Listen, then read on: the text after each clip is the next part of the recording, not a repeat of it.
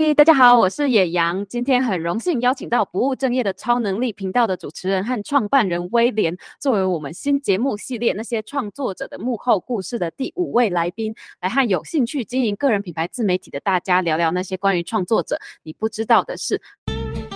如果你是第一次来到我的频道，这个频道主要分享自由接案大小事、职涯发展、自我成长和我的简单生活小练习。别忘了订阅我的频道并开启小铃铛，才不会错过最新的有趣内容哦。针对想要开始独立接案又不知道自己的兴趣热情在哪里，要用什么技能来接案，也不清楚起步可以做哪些准备的朋友们，我有为大家精心制作了一份免费的接案入门超实用自我探索工具包，欢迎到下方的资讯栏点选下载哦。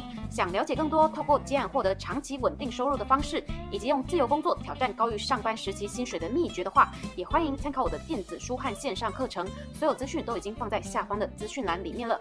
节目开始喽！Hello，威廉，可以先自我介绍一下你自己，还有你的频道，让大家可以更认识你吗？Hello，大家好，打给赫瓦喜威廉。刚得知我是第五位来宾，我真的是非常的生气耶。对，怎么不是第一位？开玩笑。大家好，我是威廉哦。我在经营一个 podcast 的频道呢，叫做不务正业的超能力。那同时我也在 IG 上写蛮多的文章的。那这个频道是在做什么的呢？就是呃，我希望可以透过这个频道帮职涯卡关的人可以找方向，那帮想要斜杠的人呢去找方法。所以我大概就是会 focus 在这两个大家比较。趋势，大家现在比较迷惘的一个领域，因为自己节目做久了，就拥有了这个 podcast 的制作能力啊，所以我们现在也有两间的录音室在高雄，然后也有在帮客户制作他们的节目，所以如果有兴趣的话，也可以 Google 一下我们声音造咖工作室。谢谢大家，很厉害啊，大家支持一下。请问一下威廉啊，就你一开始怎么会讲要开始经营不务正业的超能力这个频道的？这个问题真的是问的很好。一开始应该很多人都一样吧，就是很常会看很多的书，或者是看很多的影片，然后会累积一些自己对于知识学习的一些心得。大概是快三年前的时候，那时候就觉得说，我好像应该不能只是输入，应该要找一个可以输出的管道，这样才不会让自己一直像是在补习，但是都没有好好的复习的那种感觉。哈，所以我一直在找找一个合适的方式。那那时候有尝试写文章。然后也有尝试说是不是要拍影片，可是呢，我自己觉得拍影片的一方面成本很高，一方面呢也不太想要在一开始就透露自己的身份。刚好那时候 Podcast 是一个新兴的一个媒体的形式啊，那我就想说，哎，我好像蛮喜欢讲话的，应该对我来说不是太难的事情哦，所以我就觉得，嗯，好，我就马上投入。而且还有一个很大的重点，就是因为那时候。YouTube 算是一个红海，超级超级红海，真的，就是想说，那我来就是做一些新的领域，看能不能够有一些新的机会，这样子。所以毅然决然的呢，就投入了这一块。那你一开始啊，是怎么决定要选这个主题啊？就是不务正业这个主题，访谈很多很多很厉害的斜杠来宾。其实一开始就是觉得对于各个领域的人在做什么感到蛮好奇的。我从大学开始，其实一直都是有点斜杠斜杠的。我相信你，你应该也知道，因为我们大学都认识，在学校很红，有没有看 很多活动？对对对，反正就是在学校。参加非常多的团体。然后也做了很多不一样领域的事情。其实反而这样子的我，当时并没有特别觉得方向是更清楚了，反而就是 觉得越摸好像也很模糊这样子。然后到了研究所之后呢，就有那种职涯办公室的老师吧，跟我建议说，哎，我们有一些毕业的学长姐啊，其实都有在各个行业有发光发热，那要不要我来帮你问问看，他们有没有时间跟你聊聊天？这样就安排了几个。学长姐，然后我聊完天之后也觉得很有收获，甚至是更确定了自己未来想要走的方向跟职涯的规划。那我就觉得这样子的经验，我非常想要复制给所有我可以影响到的人，因为假设，我可以预先的知道。那个行业真实的样貌，还有生活的形态的话，我会不会就可以解除很多的迷惘？所以我就很想要把这样的经验复制给大家。所以这是我一开始做节目的初衷。那当然到现在就是访问了很多人，然后自己呢也不断的从这应该有一百多个人哦，从这些人的身上呢去浓缩成我的知识养分。所以像野羊也有一个养分的一部分在我身上，感人。曾经有访问过。哎，那个老师真的人很好哎，所以你真的有因为问这些学长姐找到现在想要做的工作。那你可以讲一下你的主业是什么工作吗？我其实超少讲，但是我是在做跟产业分析有关的工作，因为自己本来就很喜欢分析一些事情嘛，只是一直都没有找到好的机会可以尝试啦。那最近这一份工作也做了快三年，就是在做跟再生能源有关领域的产业分析这样子，所以也算是不断的在摸索中，然后逐渐找到自己有兴趣的产业跟领域吧。白天的工作跟我晚上的工作其实非常非常的接近哦，因为我们在研究一个产业的时候啊，我们需要去做很多的填调啊，就跟你在做那个研究一样哦，初级资料、资料的收集都是要有。像今天，我相信野羊在准备小弟我的访纲的时候，应该也是要去漏搜一下嘛，那也是初级资料跟次级资料的收集，所以那个过程是非常接近的。然后包含我们在 present 啊，或者是我们在收集资料的过程，其实都很。接近我在做访谈节目的过程，所以意外的不谋而合，这样子还蛮开心的。真的是很相辅相成诶，做的事情都跟访谈研究很像。你有期待说进这个频道，希望未来可以达成什么样的目标，或者从中获得什么吗？像很多人是希望可以变现啊，或者是未来有机会可以以此为业这样子，你也是会有这些目标吗？哇，这个我个人觉得，其实，在做自媒体或者是个人品牌或者是斜杠事业的时候啊，嗯、我有时候觉得目的没有。这么的强烈，因为它其实最初可能都是一个兴趣而已。那兴趣在发展到一定的程度，慢慢的可能才会变成产生营收，然后它的目标、它的目的性才会慢慢的诞生。所以其实它的目的也一直在转变，它是一个动态变化的概念。举例哦，就像我一开始，我好像就只是想要输出，然后选了 Podcast。的管道，所以我的目的就只是希望我可以分享一些自己学到的东西，然后自己整理起来，然后给别人听。然后慢慢的就发现说，哎，我的东西好像可以复制，就是我自己过去被帮助的经验。所以我做访谈给大家听，大家就会解决他的迷惘。然后进一步呢，开始慢慢有一些厂商的合作，然后你就会觉得说，哎，那我是不是要以此为目标，做一些这个大家喜欢听的节目，或者是厂商喜欢置入的内容。哦，被影响到，会，一直一直的在变化啦，这样子。是那种水到渠成的感觉，就是一开始从兴趣进入，然后慢慢因为很喜欢做得很好，开始就有金流进来，有厂商愿意找你。其实我觉得所有兴趣变现应该都是类似这样的轨迹耶，因为其实你要做一件事情，然后在没有获利或没有获太多利的情况下，支撑很久。你一定是对这个东西喜欢到不行，嗯、你的热情一定是非常的、嗯、呃，不用多说，就是一定是支撑着你做这件事情超过一年的唯一动力。所以在这个时候，你通常不会把钱看得那么重，嗯、然后就是喜欢他这件事情大过于他可以带给你的东西。所以我觉得大部分人应该一开始都是这样子。感觉得出来，你真的是热情度很高，因为一开始很长，就是零粉丝零获益那个时期，蛮多人都会撑不下去，或者像我也常常会把它当兴趣因为很久很久没有更新，真的很有灵感的时候再更新一下这样。那你是怎么坚持下去的？一开始不会从中获得什么，可是你上片啊节目都还是超级固定的，我觉得你是很有纪律的这样上，你是怎么坚持下去的？其实也没有所谓坚持，我觉得我应该也是经历了半年到一年。就会有一次自我怀疑的时期，然后 然后就会开始想说，哎，我到底做这件事情要干嘛？然后好像也不是说能够完全赚到很多钱。然后呢，你说帮助嘛，其实一开始的确是帮助很大，因为对于很多好奇的事物初步了解到，就会觉得很兴奋嘛。但是做久了，其实好像很多那种悸动，那种 作为创作者的那一种兴奋感，好像慢慢的会消失。反而你会越追求那个数字上面的成长，但是这个数字上面的成长有时候是运气运气啊，不一定你做一百分就会有一百分的收获。所以说哈，个人觉得我没有到一直很坚持。那我最近一次让我继续决定要做下去的那个动力是什么？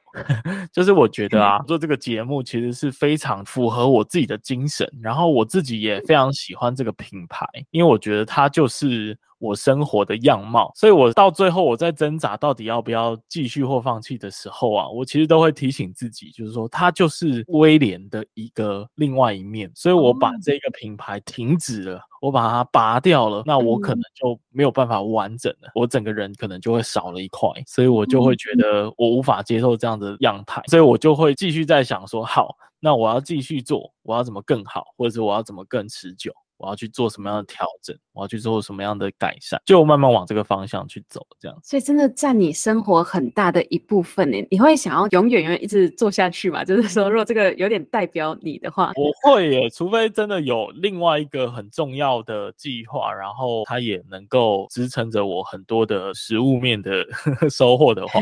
威廉是有一个不太像你的人设在里面，还是威廉完全就是你本色出演，你本人的感觉？我本人出演啊，因为我觉得我人就是不务正业的超能力啊！就是我要告诉大家，成为一个不务正业的人究竟有多么的棒，然后他能够。累积什么样子的一些很厉害、很出色的地方，对，这是我想要传达的精神呢、啊。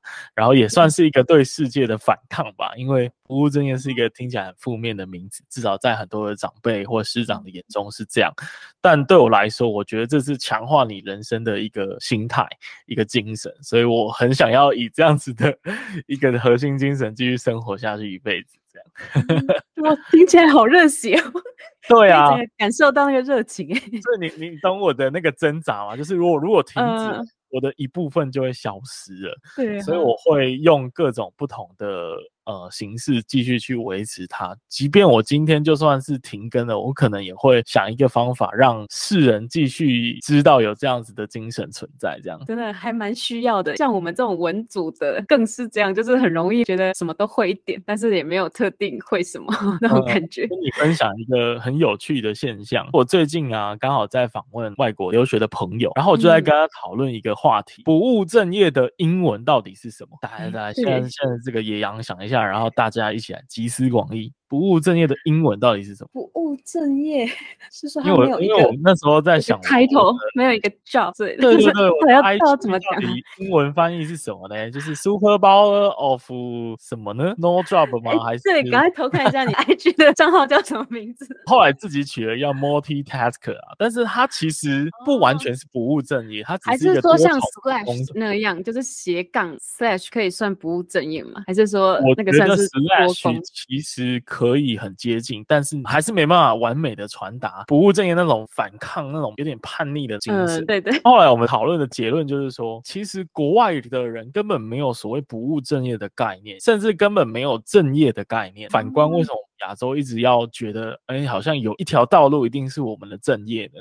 那其实国外的人他可能是没有这个所谓常规的道路，而是开枝散叶，或者是每个人都有自己属于自己的一条特色的路。所以这个是我真的是最近很大的一个发现跟收获，跟大家分享。真的耶，每个人其实都是还蛮丰富多元的，也没有一定要用一个正业来定义自己，说我只能是怎么样的，而且很你耶，因为你好像小时候就大学的时候就看你很多东西在麻办活动啊，创什么社团，很多感觉你就是多元能力的。那种人就是多元能力加起来就会很强的。其实没有很刻意啦，很多人都会觉得我好像很刻意在做这件事，但我就是发自内心想做而已。嗯，所以我也只是在过我的生活，我并没有特别的不一样。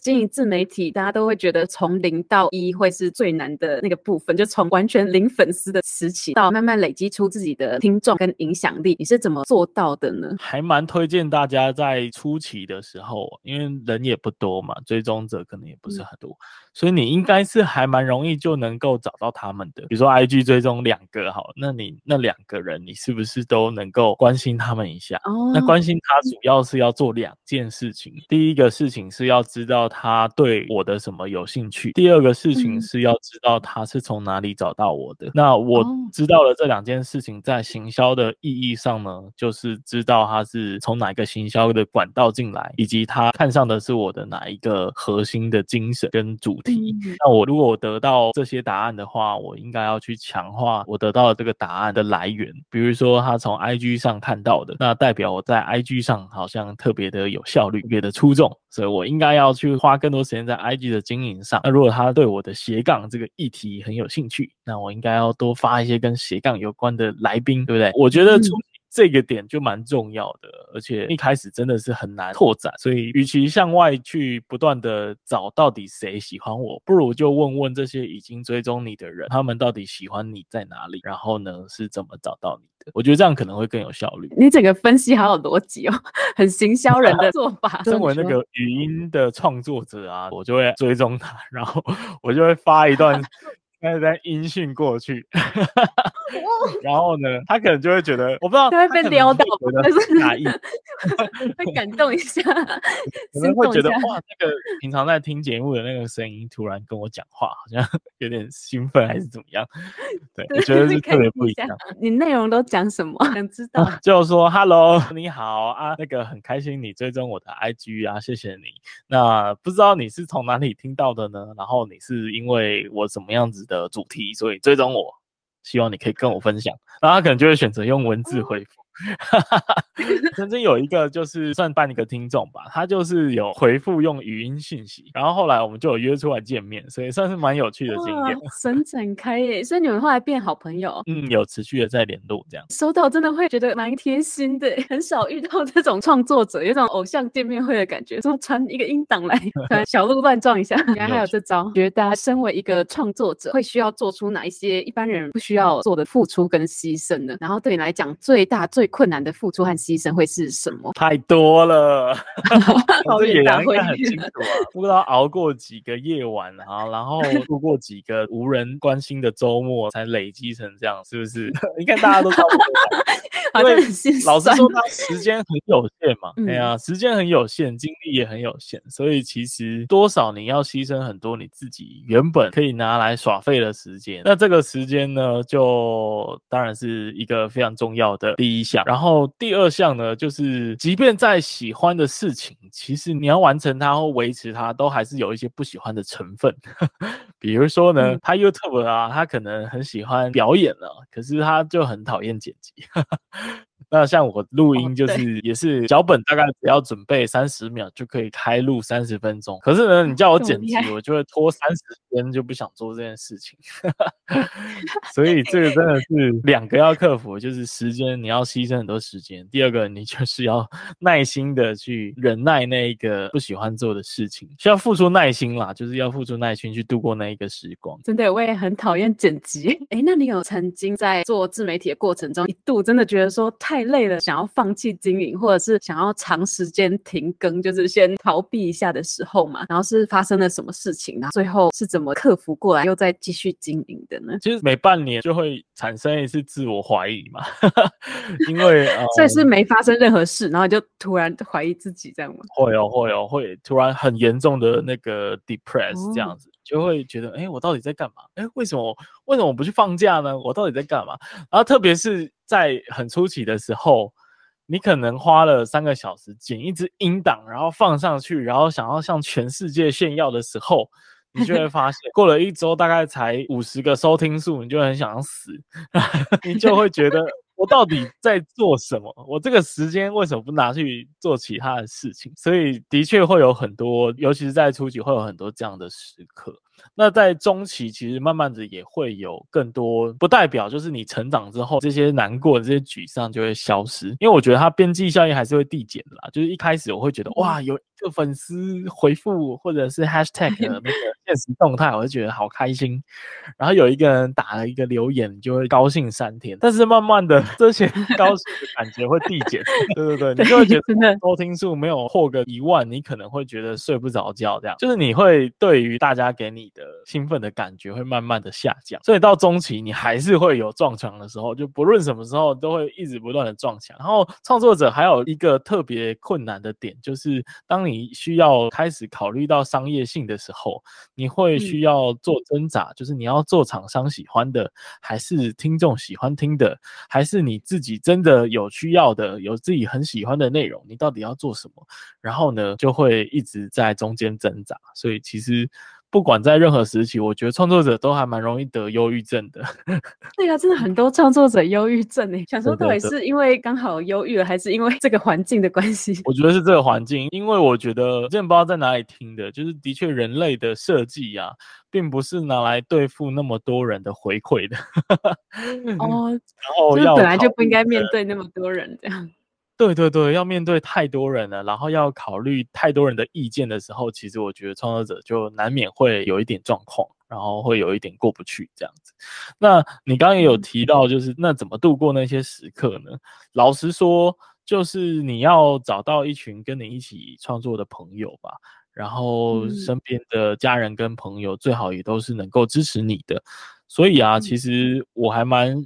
建议就是大家在做这件事情的时候，能够尽量的让身边的家人朋友都知道，因为很多人好像不太喜欢在一个尝试的实验的计划当中呢，把计划的内容 透露给大家知道。那我觉得让他们知道是可以帮助你。度过那一个想放弃，然后觉得很累，然后很失望、很难过的那一段时光。当然，你的听众也是啊，然后你的一起创作的其他频道的朋友，当然也是，这些都是必须要兼顾的啦。就你不能说你就是躲在那个幕后，躲在象牙塔，然后一直在做自己的东西，那你当然就会很难去度过这些挑战跟困难。哎，你的家人朋友都是很支持你的那种吗？就是不会有一些老一辈的会出来风凉话一下，说：“哎呀，干嘛做这个磨炭机之类的。”一定会啊，我不知道你跟我的经历有没有类似啊，但是就身为不务正业的人呢，一定从小到大都已经很习惯这些批评跟指责了啦，所以我其实是不太在意大家的意见，尤其是我父母亲，因为他们就是连你在做的事情他们都无法理解的，何况他要去接受你在做的事情，对他们来说太困难了，所以我可以体谅，也可以理解他们的不理解。现在你节目已经很成功了，他们有反过来说，嗯。很棒，这样子，因为他们就是会透过旁敲侧击，会知道我现在在做什么。比如说我的兄弟姐妹啊、姐姐们，可能他就会偷偷的爆料我现在在做事情，然后他们就会无意间的哎、偷偷的关心一下这样子。我是乐见他们的关心啦，不过我知道他们在心里一定还是会偶尔念一下说，说啊，你做这个干嘛？还不如去干嘛干嘛的，还不如去考公务员哈，这是最常见的。爸妈很常想要稳定的工作。对对对对对对对对，所以说我的做法就是好，那我尽量的做到兼顾大家的意见，但是呢，如果真的自己不能调整的地方，我就是死都 不配合，然后他们久而久之就会学到或者是妥协，所以你也不太会受到他们影响，就是洗脑久了，想说算了，这样放弃。当然还是会很期待或者是很希望说家人或朋友是可以支持你在做的事情嘛，但这个有时候就是很不能去改变的问题，可能就。只能找到一个可以调试的方式去接受吧。像我的方式，可能就是达到一个平衡。OK，你可以关心我这个部分。如果你在过了那一条线，那我就会选择不听。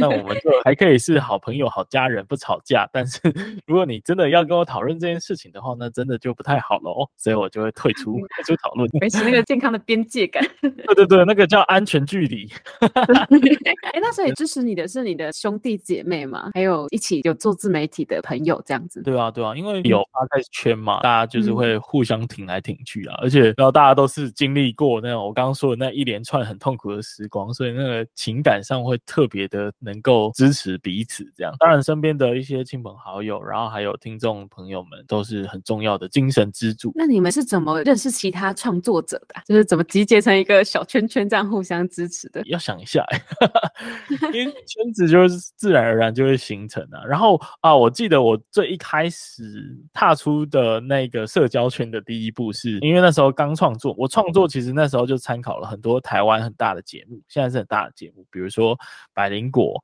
然后敏迪，他那时候还有科技导读，那是那时候很大的节目。当然还有这个关键评论网的马里欧陪你喝一杯，这样。嗯、那时候他们就举办了一个活动，把 Podcast 有兴趣报名的就开放报名。然后我记得是在台北的一个地下室的咖啡厅，它叫杂志图书馆。然后呢，对，我还特别从高雄报名，搭高铁去，热血，超热血的，特别为这件事情来的这样。对对对，然后他就说他有那个。可以开放上台分享自己节目五分钟的名额，总共只有五位，然后报名是五十个人报名，当然我就说我我一定要去，我一定要拜托，我还拜托那个关键评论网的小编拜托把我放进去。然后在当天上午的时候，他就说：“哎哎，我可以帮你安排上台，然后呢，你要赶快准备内容。”然后我就开始在台下一直在那边打。然后到现场的时候，我还特别就是想说，我等下上台一定要一定要想几个段子，不能太无聊。几个梗。对对，要想几个梗，然后让大家对我有印象，这样，所以超紧张，因为那时候前面都是那个排行榜前三名的大大坐在台下，然后我就在分享我自己的节目，这样觉得还蛮热血的啊。这就是我刚刚所谓的那种创作者一开始会有的悸动跟兴奋啊，然后后来就会比较慢慢递减。呃，社群的场合就会有一些互动的时间嘛，然后就会认识很多其他的创作者啊。像那时候我记得那个百英果的 Ken，他看到我还会叫我南霸天，因为我那时候上。就 豪说我是 Podcaster 的南霸天，我相信没有人是跟我一样在高雄做节目的这样，然后就 反正我是开一个北兰的玩笑，然后他就有记得这样，很好笑，很有记忆点，觉得有趣，然后就会想要了解这个人。你做到现在有没有遇到什么外部打击？就是最挫败的一次是什么？挫败？有没有什么故事可以分享？认真的回想，好像没有所谓的外部打击，但是比较多的是内部的反思吧，就是自己。也会不断的去挣扎的那一个过程，其实比较多。那外部的话，如果硬要讲的话，其实现在整个 Podcast 整体的产业，我觉得不是我个人的意见，其实我跟很多人讨论过。其实就今年算是进入比较收敛的时期，等于说前阵子其实 Podcast 红的太太过度、太快、太立即。那现在有一点，大家就是回温啊，有点像股市突然涨涨停板之后就掉下来平整这样，所以现在就在盘整中啊，就大家还在观察那个 Podcast 到底要怎么样子变现。然后呢，前段班的当然已经接业配接到手软了，那中后段的人可能就要思考有什么样子的方式可以再突破。那整体的听众是不是能够再持续的扩大？然后，身为呃公司的创办人，当然也有一些商业上的担忧，要怎么样让更多人投入这个产业？这也是我们在思考的。那当然就是以外部的情况来说，今年确实不太好。今年确实不太好，但我自己还是会很乐观其成吧。就是我觉得就很像刚刚我在思考我的节目的这个过程，我觉得它就是我的生活的一部分。那无关这个产业的变化，我觉得我持续的去做啊。呃将来有一天应该还是有开花结果的一天，而且我现在就是尽量去找到可以延续跟持续的去获得金钱来源的方法，所以还算 OK 啦，我觉得。所以你其实是一个对自己要求很高的人呢，你的打击都不是 来自外面，就是你自己给自己的要求这样。肯定啊。那你通常自己对自己会最受挫的是属于哪一类的啊？是说可能节目不够有趣，还是说收听数不够高之类的？是哪一类的会让你最在意？还是说没赚到钱的？没赚到钱倒还好，哈哈，因为这个呃某种程度是预料之内了。然后呃另外就是其实也是有赚到一些钱，所以我觉得相对很多没赚到钱的创作者而言，我算是已经对，应该赚到蛮多钱了，也没有到很多啊，至少没办法就是全职来做这件事情。可是呢，我觉得已经应该比很多人都好很多。对，但是真的要讲到最最最最在意的，可能还是。再说，哎，到底我的听众还有我自己对于节目到底有没有真的很喜欢吧？因为我觉得早期真的是做的很有兴趣，然后自己成品都还算非常的满意。然后其实中后段，尤其是去年，我就有一个比较大的感触，我开始接比较多的合作的时候，我就会比较多在思考，到底我该不该接这些合作？因为接了之后呢，肯定客户会有他们的期待，那你会有自己对节目的期待，在中间的重叠。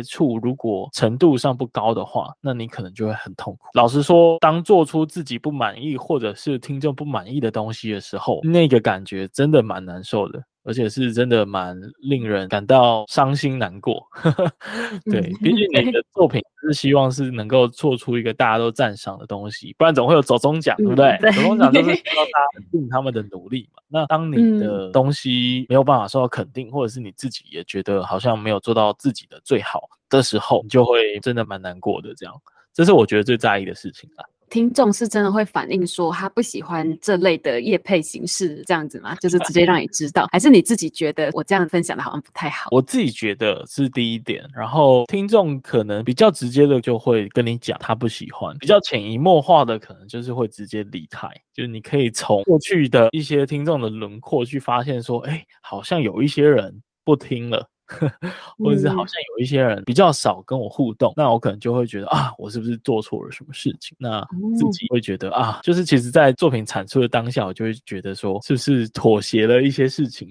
妥协了什么？为了挣那几个臭钱，真的是不应该。但是这个就是我觉得，身为自媒体的创业者或者是创作者，就是会不断的遇到这个问题。呃，我觉得可能大咖的就比较不会有这样子的问题，因为他可以很任性的 筛选的。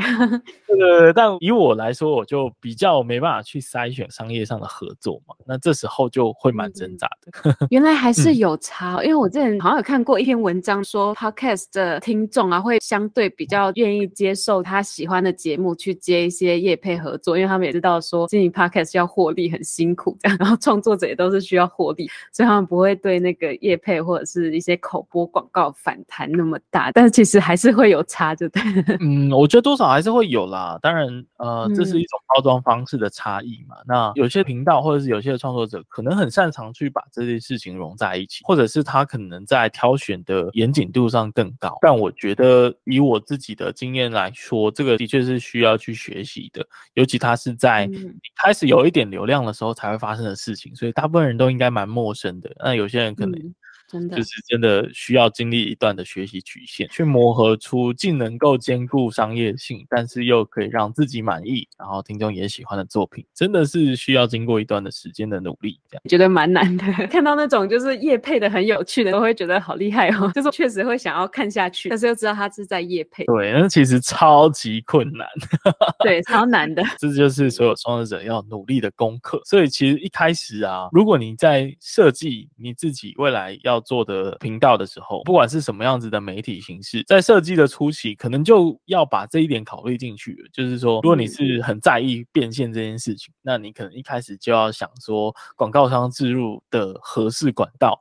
然后它合理的方式会是什么？嗯、你可能一开始就要设计好，那你在那个节目开始的时候就会走得比较顺利。先思考一下这获利模式，就选自己喜欢的这样。经营到现在有没有什么，不管是实体、非实体、金钱或非金钱的收获，是过程中让你觉得很开心啊，然后很有成就感的？身为不务正业精神的推广者，当然是要推广大家多多的去尝试自己的副业或斜杠的领域，因为某种程度这些事情让我的生活其实蛮丰富的。我讲一个最直接的，就是我开始做这件事情之后啊，我身边很多的朋友突然就是很关心我，这样 就觉得哎，威廉在做这个事情好像蛮有趣的，要不然来聊一下好了。就是哎，那你这最近在做那个到底是什么啊？然后哎，那我是不是可以上你的节目啊？还是可以分享一下你访谈过最有趣的经验什么？就是大家会对我们在做的事情还蛮好奇的，所以人际关系来说，绝对是正面的影响啊。甚至 像我还认识的多一些的创作者，不同的创作者其实他们都有他他们的厉害之处嘛，所以。对于人际关系真的是蛮正面的帮助。第二个算是讲话吧，因为 Podcast 就是一个靠声音虏获大家的一种方式。所以说，常常在剪辑自己的音档的时候呢，就会发现啊，我这个声音怎么是那么难听啊？然后你觉得我觉得你声音很好听啊，就是有磁性的那种。感谢野羊的称赞，但是网络有时候是很无情的。然后我自己在剪辑的时候，我就会注意到一些冗言赘字，你看一直在那边讲呃呃呃，然后的的的什么什么么的，然后就会觉得很。很困扰，像我们自己在听别的创作者、别的频道的时候，听到那些冗言赘字，就很想要扇他巴掌。但我发现这个 是我自己本人的时候，我就会觉得，哦，怎么会这样子？所以长期而言，我确实在整个讲话的逻辑、讲话的方式、现场的反应，其实都变得比较好。过去那些比较讨厌的冗言赘字啊，甚至发音的方式，我觉得都有一些改变吧。那第三个来说的话，开始会有一点责任吧，因为当我创作十几集的时候。突然有一个听众跟我回馈说：“哎，你的那一集怎样做得很好啊！”然后听完那一集之后呢，我就决定要来做这样子的工作。然后我突然意识到，哇，哇，哇，我这个东西不得了哎！就是我在做一个有影响力的事情，但是有影响力这件事情，它的伴随的效应就是万一你今天说的东西是错的，是不正确的，然后你影响到人家去做错误的判断，那那个责任是在我身上。所以说，其实它伴随就是更多的责任感，然后觉得好像。不只是做给自己听，而是很多人真的会听完之后做出一些人生的选择的时候，我就会更重视自己的内容的正确性。这是几个我觉得蛮特别的收获吧。啊，当然，我觉得不要避讳去谈钱呢、啊。我甚至觉得很多人常常讲说：“哎呀，我做这个就是做兴趣的啦，做好玩的啦。”短期内当然这是一个很棒的出发点，可是长期而言，要支撑我们去一件事情做很久，然后做得很专业，做得很优质，一定是金钱。一定是金钱，没有别的原因。长期而言，一定是金钱的收入。所以说，我是觉得不要太避讳去谈这件事情。我们就是贪婪的，为了更多的听众，还有更多的业配，去优化我们自己的东西嘛。所以钱是一个蛮重要的判断要不要继续做的一个重点。然后当然也是额外的收入。然后对于这个不务正业精神的崇尚者，要再强调一次，我们要追求的是多元组合的收入。对，的确还是要金钱的支持。而且如果做自己喜欢的事情，然后又可以从中赚到钱，变成自己的事业，我觉得也是很幸福的事情啊！哎、真的哎，那种东西吼，就是你白天的工作如果是很辛苦，然后熬夜，然后。做出来还被骂，然后被客户追杀，被老板骂，那种感觉跟你好不容易花了三天三夜，然后剪出一个很棒的音档，然后别人点一个赞，哇，那个成就感天差地远。对，真的。对对对。有时候就是这种小小的鼓励，就会觉得哇，我的作品被看到那种。开玩笑说，哇，你这个鼓励我可以再做三集。所以听众鼓励也很重要。对对对。但有过那种，就是你为自己节目付出超多心血，但是没有获得预期成果的那种时候嘛？当时的心境怎么样？你会怎么调试这种情境呢？商场啊，心里就会觉得哇，你们这个听众真的是很现实哎、欸，就喜欢听那种高大上的东西。举个例子哦，就是我去年的时候有做一集访谈，那一集我真的是爱到一个不行。那一集访谈的对象呢，是一个在电影院工作打工好像五六年的人。人吧，我忘记他的名字了。但是这个来宾他所分享的东西是一个你平常很常去看电影，但是你完全不会知道原来有一群人默默的在后面做那么多有趣的事情。然后我就觉得这样子的内容是非常吸引我的。个人而言，我就是很喜欢做这样子的节目内容。可是我觉得可能大家不太在意这种 边边角角的工作嘛，我不知道这样形容好不好。但你可能就会觉得说，哦，我想要听的是什么创投，我想要听的是猎头这样子，就是那种比较高大上的感觉。因为大家可能都还是想要追求这种比较 fancy 的工作吧，所以在内容的数据表现上，就是会有一点差异。然 后我就会觉得，哎，欸，很现实哎。但我自己偶尔还是会想要做这种我真的觉得很有趣，然后很特别的主题。哎，听众真的很现实哎，就是那种社会观感比较高大上的，什么 CEO 还是创业什么的，就会觉得哦，好酷，好像。很听哦，但是其实有很多工作，我觉得是本身很有趣的，就是你会想要了解说每天都在做什么事情呢？像我们这样子对什么事情都蛮有好奇心的人，应该也是社会的少数，自然而然表现在数据上。哎，那你创作那么久啊，到现在曾经有过灵感枯竭、被剥夺、掏空的那种感觉吗？完全不会啊，不会哦，这么强。对我来说，一方面是做访谈，是源源不绝这样，人会一直出现啊。因为我平常也是接触很多人，然后也输入了非常大量的新闻或者是时事。我反而是比较缺乏输出的一个人，所以对我来说，输出是不缺题材的，缺的是我要怎么把它讲好，以及我要怎么把脚本写好。这才是我觉得比较困难的地方，但是要挑题材是蛮容易的。那你的创作过程会是怎么样？我会有一个 pool，有一个很大的灵感区，然后我会把所有我想到的题材丢进去，包含人间对某一个职业或者是某一个人物讲座听到的，或者是我在新闻看到的，我觉得嗯这个人有兴趣，脑海可能已经可以想出几个访纲或几集企划的内容，我就把它丢进去。但丢进去不一定代表马上做了，我还是有一个规划的行程表吧，就是。会排说未来两个月的上架节目的行程，然后大概 IG 的排程是什么，我会大概规划出来，然后就开始去做不同进度表的 checklist。比如说这个人我邀了没，然后我访刚准备了没，我录制了没，以及我剪辑到哪里了。然后剪辑完之后，我给受访者确认过了没？最后可能就是上架前的这些社群的素材，我做完了没？这样子，所以就是会有很多的 checklist 去确定说，我每一集的东西都有每一项完成，未来两个月是不是都能够？其实常常没办法如期啦，所以我就是一直在追赶进度，那样子自媒体就是这样，因为时间会一直滚动嘛，然后上架之后你就要找新的，嗯、那我就会再去回到那一个铺我里面去找，诶，那我接下来要再做什么？把这个塞进我的排程，再去做邀访。再去做访纲、录制、剪辑，就是一连串的后续的工作，这样子规划跟执行两个部分。也是有一个灵感铺，我一个小小的秘密基地的感觉。你是怎么邀请到这么多人的？为什么人脉这么广，可以邀请到这么多来宾？来宾就是会一直出现啊。一开始初期都是朋友，就是我对哪一些朋友有兴趣，我抓来节目访。再来就是报章杂志啊、新闻看到的。或者是最近刚好他可能得奖，或者他有去哪里演讲的分享，我觉得很有趣。然后我也有一些想法想要跟他聊。重点是我对他真的有好奇，我已经有很多想问他的问题了，这种会更好。嗯、然后第三个可能就是自我推荐吧，就是其实当你做到一定的程度，有些人会自我来信推荐说，哎，我可不可以上你的节目？因为我最近要宣传什么东西。当然这个就要看你自己的考量了，就是他到底是不是符合你节目的精神跟调性，还是是。应酬的，那你可能就会回到我刚刚说的那个挣扎。那他有没有给钱呢？如果给钱，我可以妥协多少呢？所以有人会给钱上节目，好酷哦！当然，当然，当然我有。你没发现吧？我没有发现，做的还蛮成功的，就是已经变成是一个要付钱上的节目了，很像电视广告的感觉。就大概会有这三种方式吧。然后我最近其实发现，你就去那个 Acupass，不是有很多演讲吗？他们之所以能够成为讲师，一定符合两个条件。第一个呢，就是他有一定的专业性，或他有一定丰富的经验可以跟大家分享。第二个呢，他通常应该要是能言善道的吧，就是毕竟我们还是做一 个。需要很会讲话的节目，那你要 filter，、嗯、就是你要筛选掉一些不会讲话的人。那我觉得就 是在上找是还蛮不错的。对哦，好像有一些来宾虽然生活经历很丰富，但是如果要用讲的分享，就会讲不出来，就会很失望，哦、好像他没有活过这一个人生一样。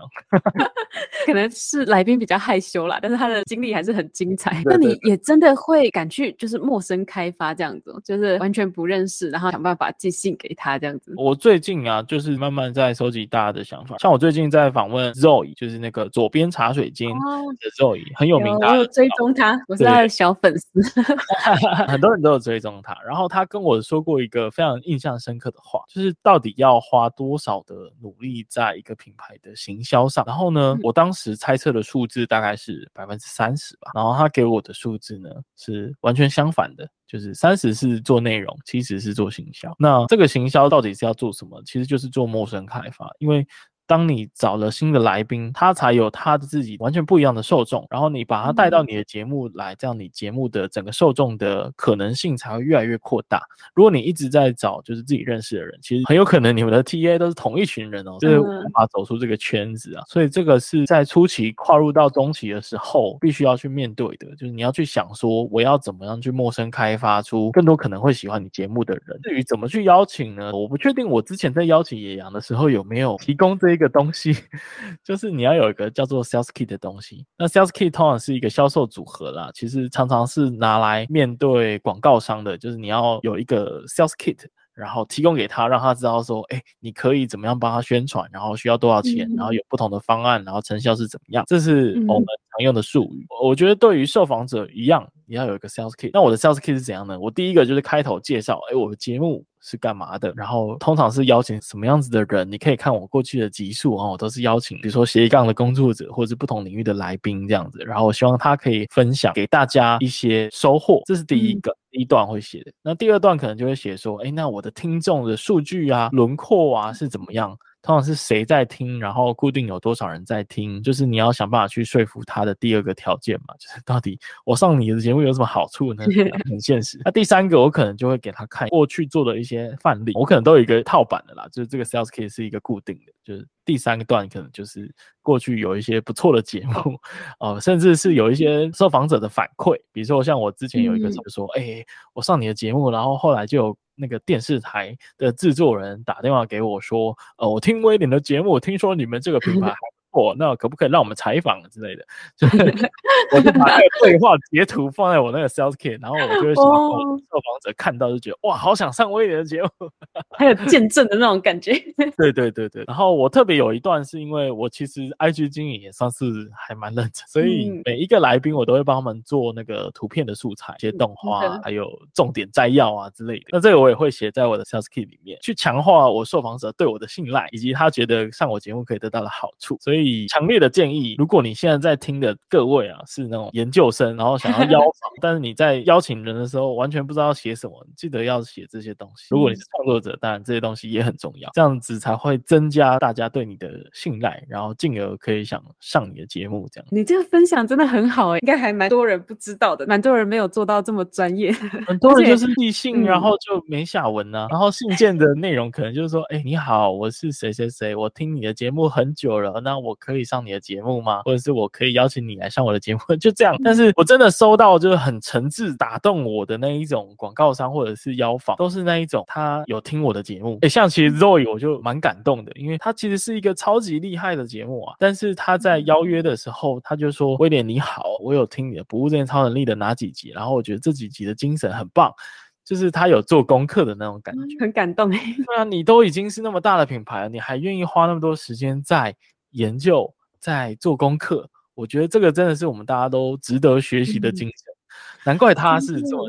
的品牌，难怪会成功的感觉。克制化的提出一个企划提案的时候，真的会很想 say yes，很想答应。而且你那个 sales kit 真的是蛮吸引人的，就是会直接告诉人家说为什么你要上我这个节目，然后你可以获得怎么样的帮助，就有一种互惠的那种感觉。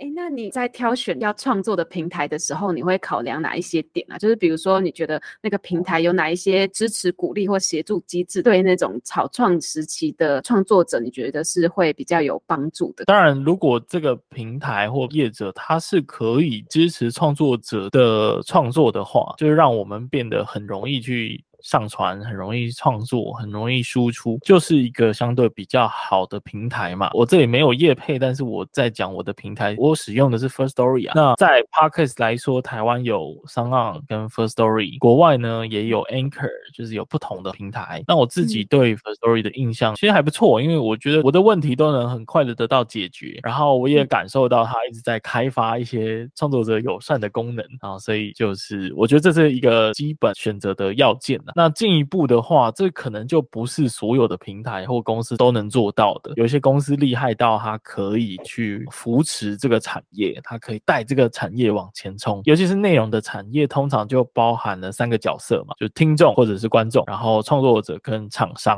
举个例子来说，YouTube 就做得很好啊，YouTube 甚至会办学校，教创作者怎么创作出好的东西，然后他也会跟厂商谈很多的合作。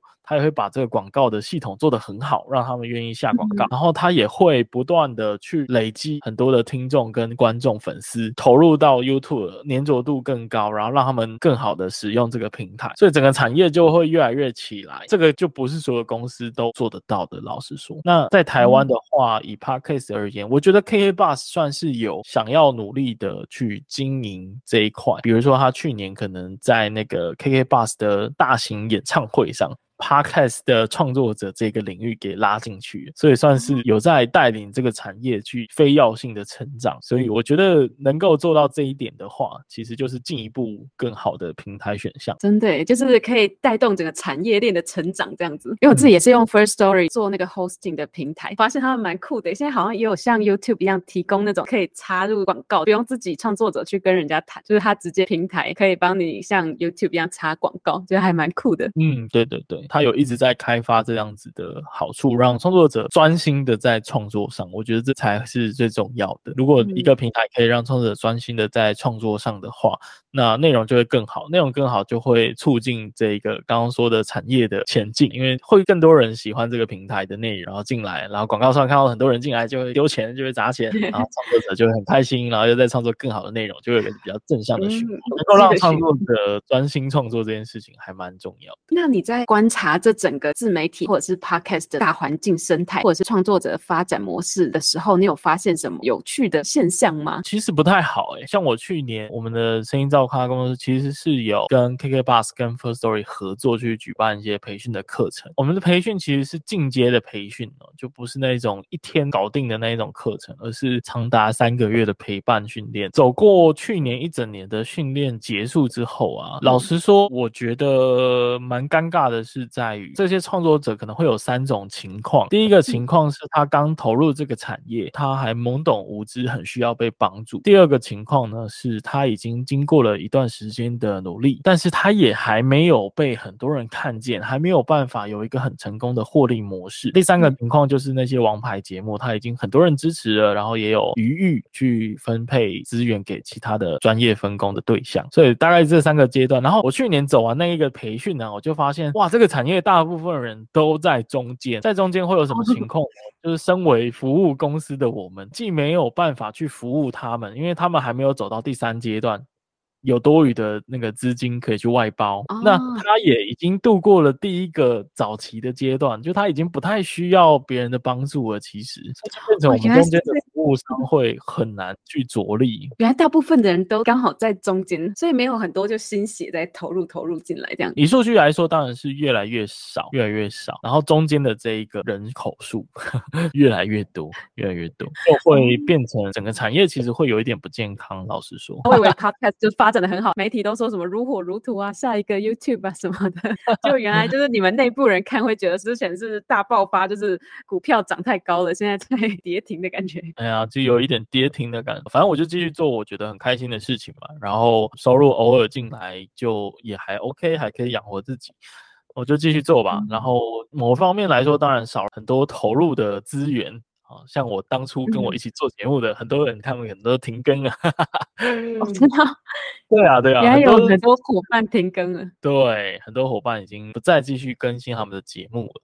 但是某种程度来说，你会觉得哇，诶，是不是我再继续待着，就是有更多节目导，然后就变成我就往前一点这种那种感觉。所以 现在也是撑到最后，就是你 对对对对对，在在我有兴趣，而且也还赚到足够多获利的情况下，就继续维持现况。那你还会鼓励新人投入吗？就是 Podcast。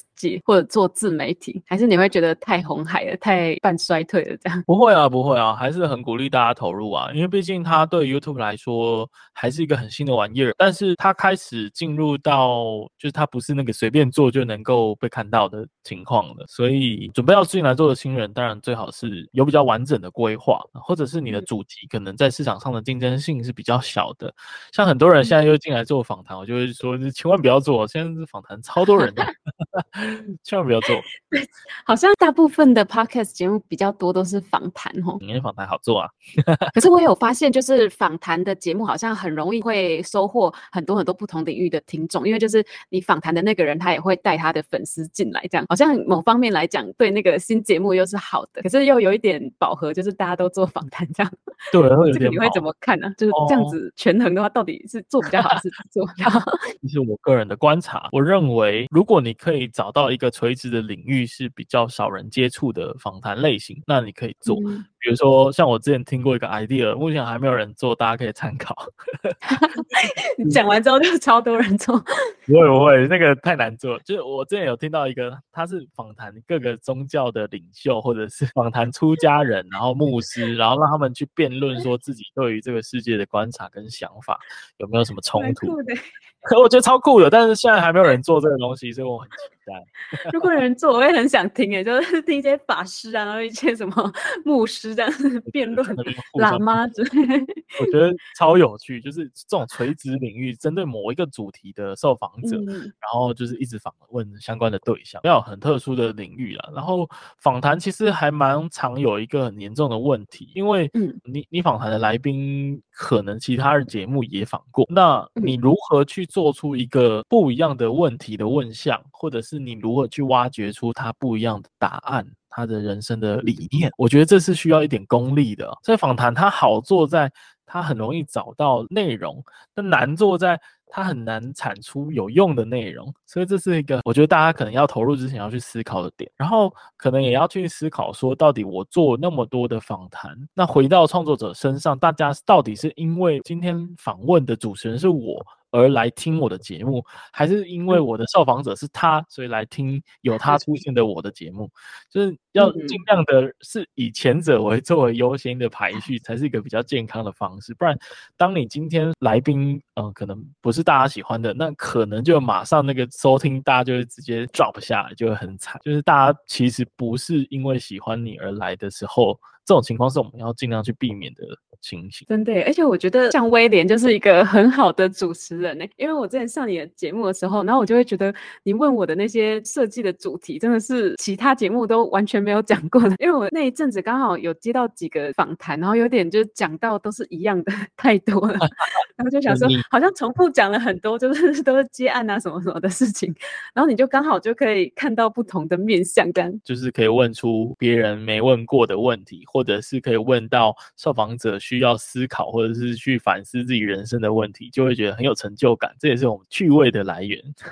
那你现在会怎么定义自己的职涯身份呢？因为感觉你有很多很多不同同时在做的事情。如果人家就是新朋友突然问你说：“哎，你现在在做什么工作啊？”那你会怎么介绍你自己？这个也是一个我觉得很难回答，甚至我现在应该还没有答案的问题，因为啊，就一时讲不出来。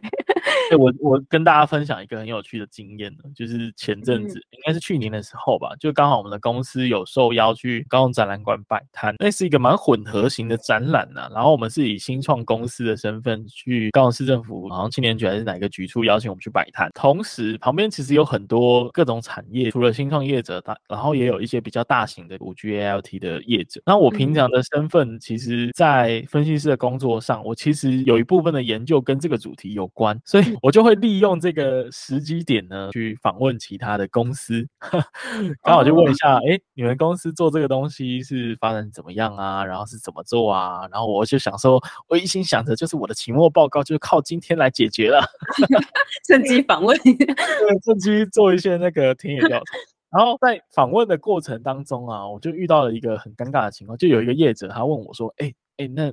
那个威廉，请问你是哪一间公司，或是你是什么身份？然后在那个瞬间，我突然不知道我该怎么回答，就是我不太能说我其实是新创公司来，因为我问他的问题很明显不是跟我的公司有关，但我身上其实又挂了一个牌子，写成什么参展厂商。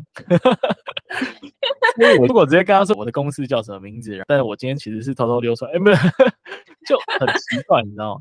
所以。我就产生了很严重的那种多重身份混乱的错误，那种的感觉其实还蛮糟的。然后我到现在偶尔还是会有这种感觉，然后我不知道怎么去排除掉那种感觉。就是啊，你的人生被切成两等份，然后你在某一些场合你会以 A 等份出现，某些场合呢，你只能以 B 等份出现。但是你永远都没办法是一个完整的身份出现，这是一个我在当下感受到最忧郁、最直接的冲击。那我现在也还没有完全排除这件事情。那我当然觉得最理想的状况呢，如果要解决这个问题，就是你的两个身份呢都是很透明，同时融合在一起，完美的结合。比如说像我自己很喜欢瓜吉，瓜吉就是他同时是 YouTuber，然后影片制作公司的老板，那同时他又是议员。那大家都知道，大家也没反对，大家也都能接受，他自己也嗯开诚布公的讲出来。我觉得要到这个境界，可能才会解决这个问题吧。可是，在那个境界之前，我们有很多需要度过的阶段跟。自我对话的难关。哇，原来我以为斜杠会很快乐，然后原来在被问到的时候，还是会有一点点会那种不开心，想说一时不知道什么才能代表我 那种感觉。对对，对，对，因为有时候的确是会跟某一些人讲那个身份的时候，你会知道说他不会懂这个的，他不会认同，或者是说他不会理解说哦，你在做这件事情，然后你就会觉得哎，好像跟这一群人要介绍的是这个身份，然后跟另外一群人要介绍的是另外一个身份那种感觉。嗯，对对对，所以就会产生蛮强烈的自我怀疑吧，因为这样不就代表你 always 都活在就是没有完整的状态下吗？这样其实还蛮受打击。的。可是你的身份感觉也没有到完全的不可告人，就是不能跟人家讲。为什么会觉得说你要秘密的感觉？就如果不是刚刚那个特殊情境的话，一般时候好像也都可以讲出来说你现在的全职工作是什么，然后你另外也有创业啊，然后也有在做 podcast，好像也可以直接讲出来。因为大家在职场上应该都还是会保有自己的隐私嘛，我还是希望我自己的生活或者是不同工作之间还是有一个界限在的。另外就是我其实也会怕产生误会，同时有在经营其他的事情。虽然你都是利用非上班的时间空档在做这件事情，嗯、但是难免还是会在，比如说你可能犯了一个错误，今天请假，嗯、或者是你今天真的 delay 了某个东西，难免还是会有人会误会嘛。我就是想要去避免这样的误会，所以我就尽量保有自己的隐私跟界限在不同的工作上。那怎么样可以去慢慢的免除这个界限呢？就是当很多人无意间的发现，哎，原来你是威廉的时候，同事听到你的声音，突然发现，被动的发现了。对，我现在越来越多同事有在听我的东西，所以啊，我也没有刻意的宣传啊，我其实每一个人发现，我就会跟他们说，拜托你可不可以千万不要跟别人讲。然后当下一个又发现的时候，我又再去拜托那一个人，拜托你不要跟别人。对对对，然后久而久之就会慢慢放宽心了，就会觉得哎呀，好，没关系啊，就已经知道了就随缘吧。那不知道了就我尽量还是不让他们知道这样。原来，因为的确也是会担心他们会不会因此而觉得没做好事，就是因为你有其他的外物这样。对啊，对啊，所以其实反而会特别坚持守住自己在同时两份工作都要做的还 OK，尽量要坚持住。嗯因为当有一边落掉的话，另外一边就会怀疑或质疑你是不是因为另外一边呃失衡了，所以这也是我觉得斜杠的工作者需要度过一段两边或三边都兼顾的时光。那你现在这么多个身份里面啊，你自己最认同或者最喜欢的那个身份会是什么呢？当然是不务正业的 超能力。那我们最能代表你的作品的感觉，品牌的 logo 啊。就是一个小超人，然后我特别喜欢这个小超人，嗯、因为我真心的很喜欢这样的精神，因为我觉得这样的人真的是生活丰富，你看认识又很多人，又有很多的话题聊不完，然后呢，嗯、又可以帮助到大家。那么像我自己的本业跟副业，其实都有互相加成的效应，那很棒啊，就是。我觉得这样的人比单一的领域的工作者还要更有趣，而且又更优质。那为什么大家不往这个方向走呢？想鼓励大家的方向是这样子，所以当然毋庸置疑，我第一个就是直接回答不务正业超能力，谢谢大家支持，直接投给自己的节目。对，请大家支持不务正业超能力一票。那从经营这个节目初期到现在，你觉得你的心境上有什么转变吗？哇哦，转变当然心情上像刚刚说的有。有一些那个快乐的感觉会逐渐递减，然后担心的事情会 越来越多。不过现在会对自己好一点啦。我现在持续的在经营，我对自己好一点的方式就是，我希望我每一集的来宾都是我自己很想要访问的对象，甚至是我觉得我很多问题是对我个人很有帮助的，我才会去访问那一个来宾。那这样我才会在做节目的同时，也照顾到自己的感受。我觉得就是对自己比较好的一种方式。我现在会比较做这些事，特别在意这些方向，这样越来越往自己想要做的事情靠近，这样子。最后几题就是想要来问一下创作者最感兴趣的话题，就是你的获利模式的部分。想要问一下啦，威廉啊，就是你目前透过自己的自媒体获利的方式大概有哪一些呢？然后最主要的获利来源是什么？通常媒体获利八成就是帮人家卖东西，你有可能是卖别人的东西，有可能卖自己的东西，像左边茶水间。的肉鸭，他可能卖自己的课程，也是获利满满。我自己的节目上偶尔会有一些口播的广告，然后比较多的是那一种上节目来宣传自己的东西的那一种，哎，那个也是主要的。获利来源，那以一个媒体来说，能做到的极限大概就是这样子了吧。进一步，尤其是你是做个人品牌的啊，你的专业领域或你的知识经验是更多人想要聆听的话，可能你会开始有一些讲座。像我自己还蛮常讲 Podcast 制作的方法，讲到有点厌倦了，因为已经太常讲了 现在有时候都会拒绝。然后我自己还是很喜欢接那种职涯探索的那种领域的讲座啦，但是也很有限。当然，野羊就是。就是特别厉害，他是已经出书了，出书也是 变现的方式，对对对。所以其实就是卖东西跟卖自己这两块，是我觉得作为一个媒体可以做到的事情。像你创业那个声音造咖的话，会是你比较喜欢的未来获利模式走向吗？对啊，因为其实我觉得拿做自己节目的专业拿出来服务他人，这个经验是可以被不断的复制的，这个服务可以被更专业的复制到很多有需求的人身上。那我现在也慢慢发现这些需求是存在的，而且我也一直在精进我们团队的制作能力，比如说片头能不能够再更克制化，再更精致一点，我能不能够再学多一点混音的技术，或者是剪辑的技巧，能不能再更精湛一点？就是各方面都希望可以再更精进，然后让我们。对于我们现在或未来的客户，可以让我们做更好的东西出来，这样。所以声音照咖也比较像是那种，就是大家一起承接一些案子进来，然后透过专业来获利的那种方式。没错，没错。然后让我们也有经营实体的录音空间，本身也是一种房东的概念，反正大家来用，然后我们收钱这样。这么多的获利模式里面，你自己有最偏好哪一个吗？就是让你可以最自由快乐的 获利方式。梦想就是我随便讲话也能赚。赚钱，所以 这个梦想很奢侈，所以我最想要的呢，就是在我的节目上随便谈论天、谈论地，然后就钱就会自动进来，这样是最棒的。那很可惜，现在无法达到这种生活状态。我也好想这样哦。对啊，这样很羡慕、很幸福的感觉。